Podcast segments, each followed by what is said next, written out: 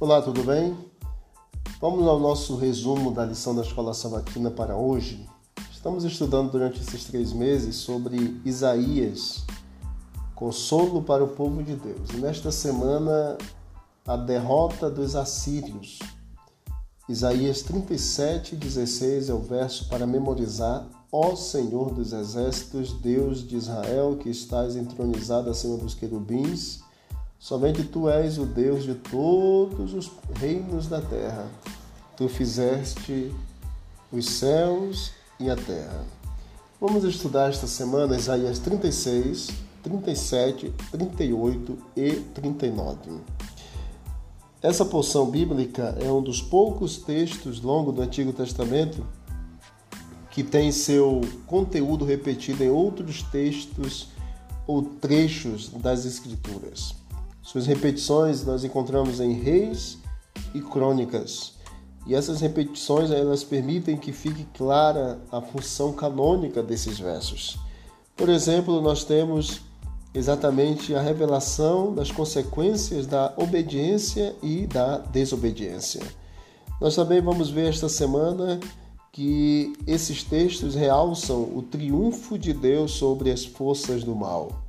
E por fim, nós vamos entender e relembrar as promessas de salvação para o povo de Deus. Deus ele governa a história, revela o futuro e conforta o povo mediante os seus mensageiros. Então, essas imagens que vamos estudar esta semana, que um dia é, adornaram as paredes do, do palácio sem rival de Senaqueribe, o rei da Síria, agora elas elas encontram-se no Museu Britânico e que histórias elas têm para contar sobre a situação do professo povo de Deus. É o que vamos estudar durante toda essa semana também. Vamos ver exatamente as amarras do capítulo 36, versículo 1. Já vamos ver a propaganda do capítulo 36, verso 2 a 20. Abalado, mas não abandonado, 36, 21 em diante. O restante da história no capítulo 37, 28 a 38 na doença e na riqueza, Isaías 38 e 39. Em resposta ao clamor de um rei fiel, Deus ele salvou o seu povo e mostrou quem ele é.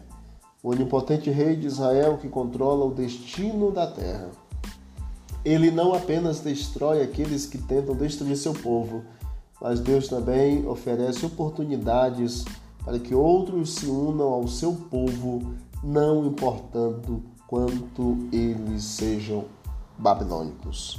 Então vamos estudar esta semana estes assuntos e nos ajudarão na compreensão da palavra de Deus, Isaías 36 até o capítulo 39. Vamos orar?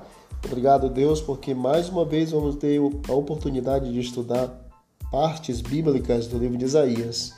Nos dê sabedoria, entendimento, discernimento, para que possamos compreender as verdades bíblicas e colocarmos em prática em nossa vida, em nome de Jesus. Amém.